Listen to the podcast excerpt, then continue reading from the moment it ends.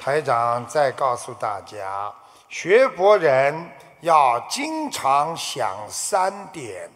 第一点，要经常想我伤害别人了吗？不要伤害别人，那是很重要的。